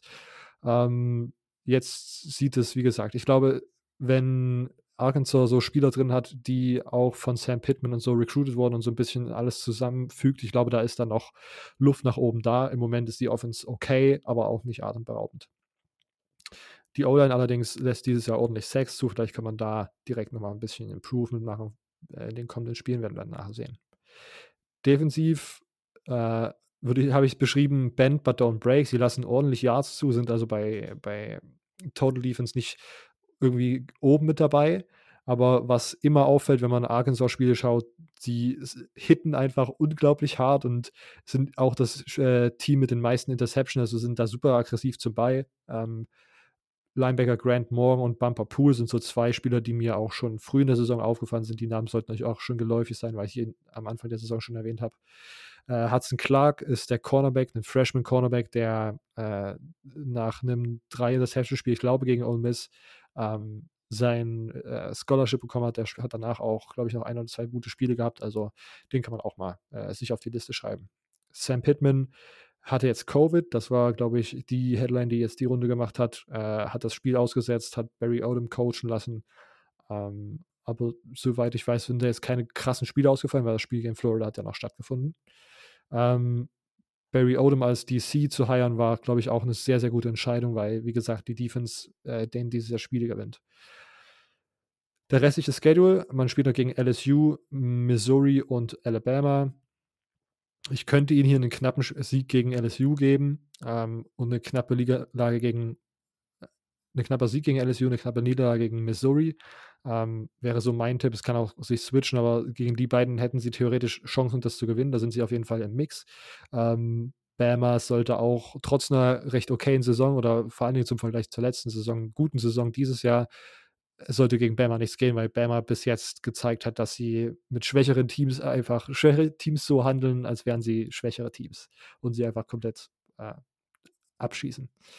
Ähm, damit würde man am Ende irgendwie so bei 4-6 stehen, wäre jetzt meine Prediction. Das ist auf jeden Fall im Gegensatz zum letzten Jahr nicht schlecht und äh, ein cooler, positiver Trend. Arkansas ist dieses Jahr so ein bisschen das Feel-Good-Programm in der SEC West. Auch die, die Locker-Room-Videos, das macht alles sehr viel Spaß, was da sich gerade entwickelt, meiner Meinung nach. Ergänzung, Yannick? Überhaupt nicht. Hast du alles richtig schön gesagt. Ich ähm, gucke auch gerne zu bei Arkansas. Sam Pittman, das wäre auch mein Take gewesen und Arkansas sind die Feel Good Story. Das hast du gerade auch schon genauso gesagt, wie ich es mir aufgeschrieben hatte. Richtig, richtig gut. Ja. Silvio, Ergänzung? Nee, kann ich alles nur bestätigen, was Janik gerade als Rückmeldung gegeben hat. Okay, äh, sehr gut. Dann kommen wir zu Auburn. Ja, ähm, wahrscheinlich das weirdeste Team in der SEC im Moment. Liebe Grüße an Dennis Sikorski, mit dem wir darüber auch schon mal gesprochen haben und der sie ja sehr, sehr hoch gerankt hat in seinem Preseason-Ranking. Ich glaube, auf 5 war das irgendwie. Ähm, gegen LSU gewinnt man in wirklich wahnsinnig beeindruckender Manier mit 48 zu 11. Dafür verliert man dann gegen South Carolina und beinahe gegen Arkansas, während man aber auch dann gegen die beste Offensive wahrscheinlich des Landes im Moment oder mit einer der besten Offensiven, Ole Miss, wir haben sie eben angesprochen, nur ganz knapp gewinnt mit 35, 28. Ähm, die aber bei 28 Punkten nur hält. Das muss auch schon mal einer Auburn nachmachen. Das läuft also relativ gut mit 4-2 im Moment, aber bei Weitem immer noch nicht alles perfekt. Äh, Chad Morris als Offensive Coordinator sollte eigentlich Bo Nix weiterentwickeln. Das klappt jetzt erst so in den letzten ein, zwei Spielen, so richtig habe ich das Gefühl. Davor sah das noch genauso aus wie letztes Jahr. Also ganz viele kurze Pässe. Die Pässe, die lang waren, hat er alle überworfen. Ansonsten viel Run-Game. Ähm, wenn man über andere positiv aufgefallene Spieler spricht, muss man auf jeden Fall Tank Bixby nennen. Also der Name ist für einen Running Back schon mal ein Programm, ja. 503 Yards gelaufen, 5 Touchdowns. Ähm, der ist ein Freshman. Owen Papo, der Sophomore ist, Linebacker, spielt auch eine wahnsinnig gute Saison. Ist ein bisschen anders heißt, aber dafür 53 Tackle, 2 Sacks, ein Interception, ein Fumble Recovery. Also ein richtig, richtig guter, quadratisch praktisch guter, möchte ich sagen, äh, Linebacker, der sehr, sehr ja, vielseitig einfach ist und mir viel Spaß bringt immer. Ähm, ansonsten ist es für mich eine relativ unaufgeregte Saison für Auburn. Eigentlich alles so wie immer bei denen. Mit Ausnahme vielleicht, wenn man über oft viel Themen oder Schlagzeilen sprechen möchte, äh, von erst relativ spät bekannt gemachten Covid-19-Infektionen. Aber das scheint sich so ein bisschen durch die ganze SEC durchzuziehen, dass man da das Ganze eher so nach dem Motto sieht, ja, ist ja nichts passiert, deswegen muss ich es auch nicht bekannt geben. Ich glaube, ähm, Gus Malzahn hat irgendwie im August gesagt, dass, oder im September jetzt erst, dass ja über den ganzen Sommer hinweg 38 Spieler oder so von Auburn Covid-19 positiv infiziert worden äh, sind. Aber das wäre nicht der Rede wert gewesen. Das fand ich ein bisschen SEC-typisch und äh, Südstaaten-typisch, muss ich sagen. Ich glaube, bei, bei LSU war es ähnlich mit Ed Orgeron. Ja, ja. Ähm, ja, das fand ich nicht so nett. Aber ansonsten ist eigentlich die größte Schlagzeile beziehungsweise das größte Off-Field-Thema ein Quarterback, der gar nicht mehr bei Auburn spielt. Malik Willis sorgt bei Liberty für Furore, von denen kann man halten, was man will als Programm. Natürlich nicht so, ja, was ich neulich auch erst erfahren habe. Danke an Jan Wegwert nochmal. Das zweite Mal, dass wir dich erwähnen heute. Ähm, als Uni an sich ein bisschen dubios, dubios und äh, wenn man reaktionär eingestellt ist, also Anti-Aufklärung eingestellt ist, dann ist es vielleicht im 21. Jahrhundert ein bisschen verkehrt.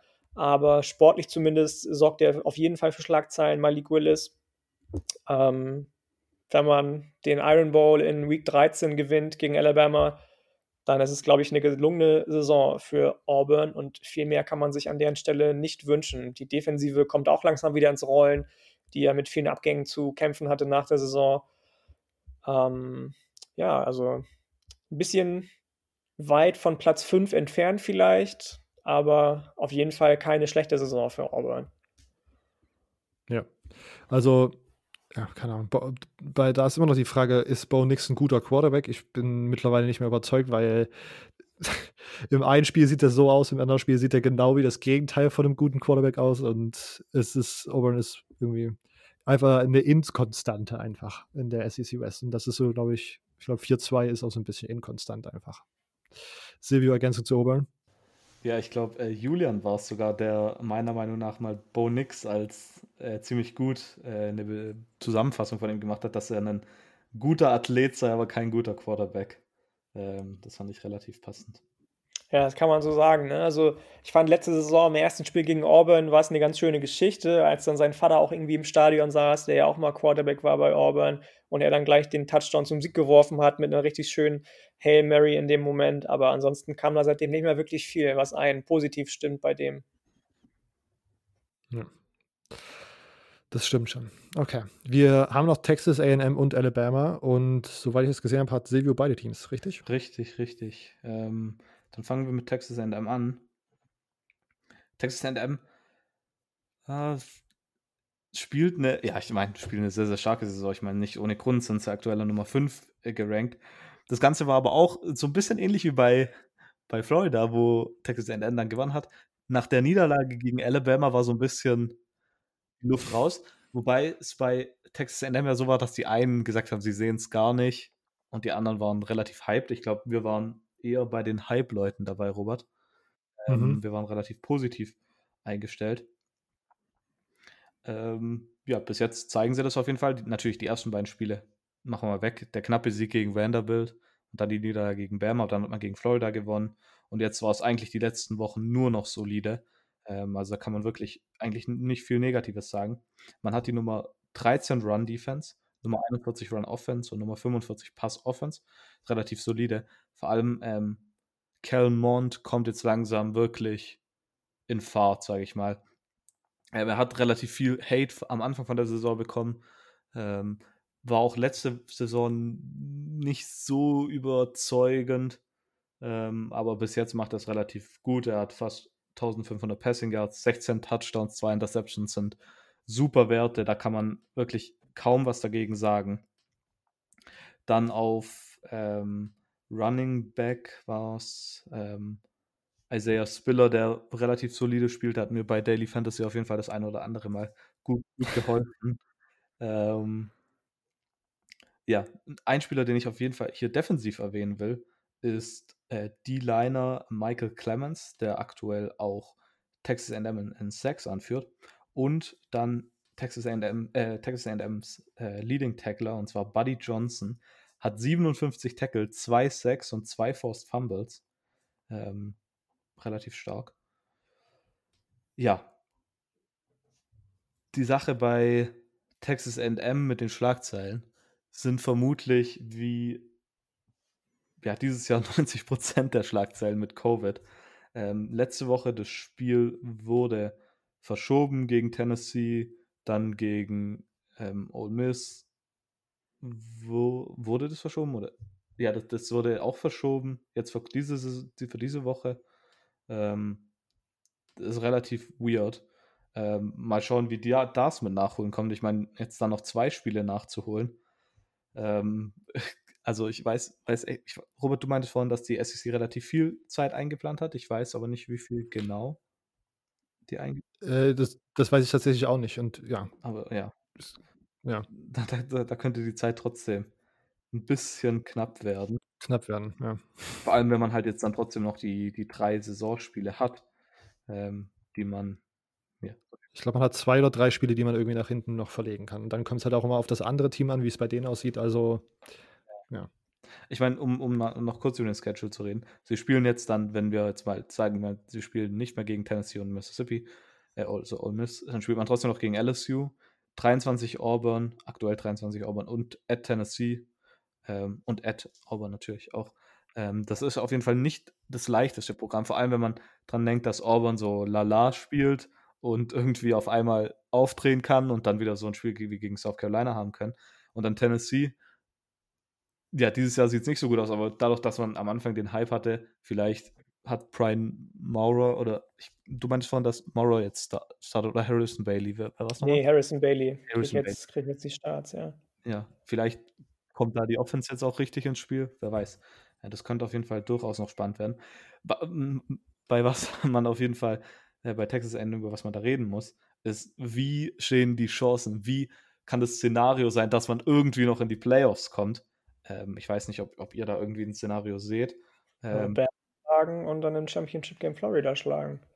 Ja, aber ich meine, sie haben ja schon gegen Alabama verloren. Von daher, wenn Alabama jetzt noch eins verliert, dann hat aber Texas AM, glaube ich, den direkten Vergleich gewonnen und dadurch war Alabama trotzdem drin. Also Alabama müsste meiner Meinung nach eigentlich noch zweimal verlieren. Ja, true, hast recht.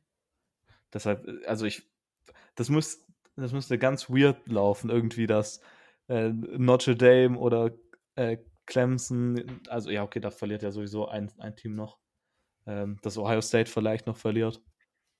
Ja, also für die, aber sonst muss man ganz ehrlich sagen, wenn irgendwas sie haben, wenn sie jetzt das Maximalmögliche tun und nämlich ihre ganzen Spiele gewinnen, sind sie in einer guten Lage, sozusagen, wenn 2020 komplett hittet und einfach eine komplett absurde Situation kommt, dann ist das einfach in faktisch wahrscheinlich das zweitbeste SEC-Team, weil äh, aus der SEC East kommt Florida, verliert dann gegen Bama im Championship Game und dann schaut man, Flo äh, Texas A&M hat ja den direkten Vergleich gegen Florida gewonnen keine Ahnung, dann ist es keine schlechte Ausgangslage. Auf der anderen Seite, ich würde dann trotzdem lieber einen BYU, ein ungeschlagenes oder ein ungeschlagenes Cincinnati nehmen, als einen One-Loss nicht am ECC Championship teilnehmendes SEC-Team.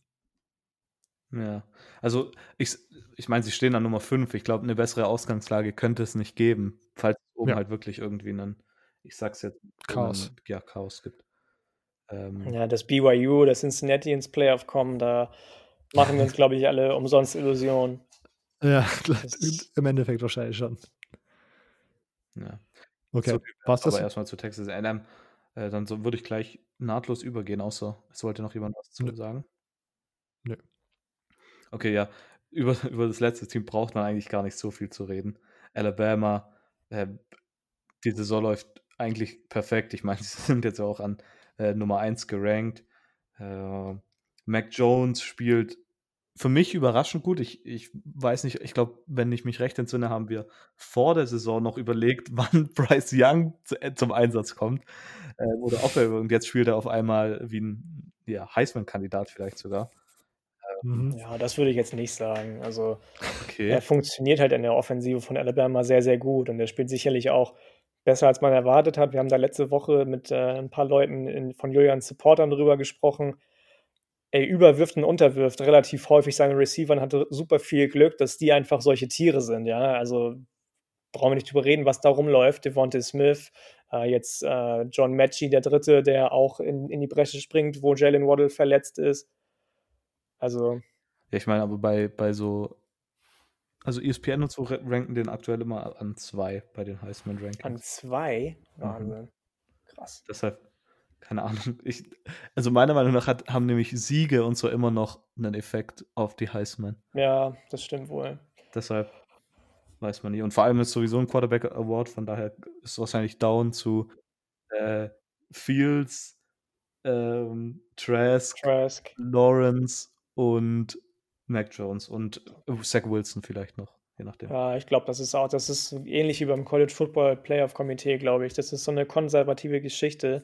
Am Ende zählen doch nur die Namen von den Programmen, bei denen die Spieler spielen. Ja. Das ist wie in der NFL mit der MVP. Ja. Okay, äh, sie haben aktuell die Nummer 31 Run Defense, Nummer 52 Run Offense, Nummer 3 Passing Offense.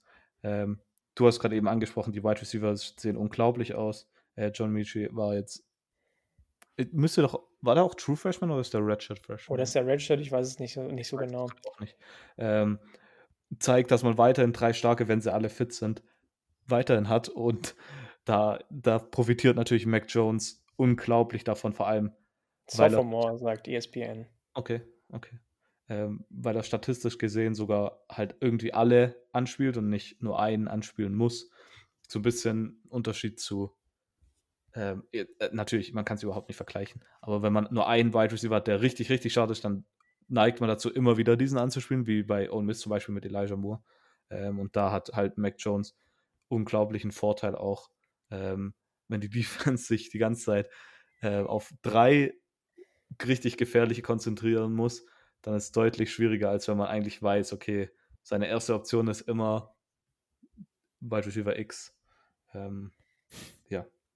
Running Game technisch, Najee Harris auch top. Ich meine, wenn das Passing Game läuft und dann hat man trotzdem noch Najee Harris als, als ja, als, ich sag mal, als B-Waffe, der dann dieses Jahr schon für 714 Rushing Yards gelaufen ist und 14 Touchdowns, was auch fast absurd ist. Ähm, defensiv, ja, braucht man eigentlich auch nicht viel sagen. Unglaublich stark. Dylan Moses wieder zurück nach Verletzung von letztem Jahr. Ähm, spielt ja sehr, sehr solide. Ähm, Patrick Sutton spielt auch sehr gut als Cornerback. Allgemein, ich meine, hat Bama hat vermutlich mit Georgia eine der besten Defensen im College Football. Ähm, von daher, äh, ja, da kann man nicht viel anderes erwarten, auch ehrlich gesagt. Ähm, Schlagzeilen sind da eigentlich auch dann wahrscheinlich der, der Corvid-Test von, äh, von Nick Saban, der dann irgendwie doch noch funktioniert hat. Wo dieses äh, Ah, WWE-Meme, wo der Rauchs angeht und dann läuft, ich weiß gar nicht mehr, wer es war, einfach so die Dinge runter. Ähm, die Einlauf, ich weiß gar nicht, Einlaufbühne. Da waren die, die Memes vor dem Spiel waren unglaublich, wo Nick Saban da reinläuft. Ähm, ja. welche Spiele sind für, für Alabama wichtig? Ja, natürlich jedes, vor allem wenn man jetzt vermutlich ins SEC Championship Game kommt, ja, wenn da nichts falsch läuft. Ähm, man spielt noch gegen Kentucky, Auburn. Natürlich, Iron Ball hat immer so seine eigenen Regeln, sage ich mal. Und gegen Arkansas, da sollte eigentlich im Normalfall nichts schief gehen. Ähm, von daher wird Alabama vermutlich ziemlich sicher ins SEC Championship Game einziehen und dann aktuell gegen Florida spielen und das, wenn sie das gewinnen, natürlich auch wieder in die Playoffs kommen. Ähm, relativ unüberraschend, äh, wie Alabama spielt. Ich meine, Alabama ist in den letzten Jahren immer da, eigentlich das Top-Team gewesen mit Clemson und Ohio State etc. Ja. Ich finde es irgendwie crazy, also ich weiß, ich habe mir ist jetzt gerade ein Take so ein bisschen eingefallen. Ich finde es irgendwie krass, dass man noch nicht so viel über Alabama redet. Auf der einen Seite weirde Aussage, weil Alabama einfach gerade auf 1 im AP-Poll gerankt ist. Aber ich fand es interessant, dass sie Texas AM so früh geschlagen haben, wo man gerade noch nicht so richtig wusste, wie gut Texas A&M wirklich halt ist, weil es davor, glaube ich, nicht so wirklich gut aussahen und dann schlagen sie sie so deutlich und dann wirkt es gar nicht wie so ein krasser Win.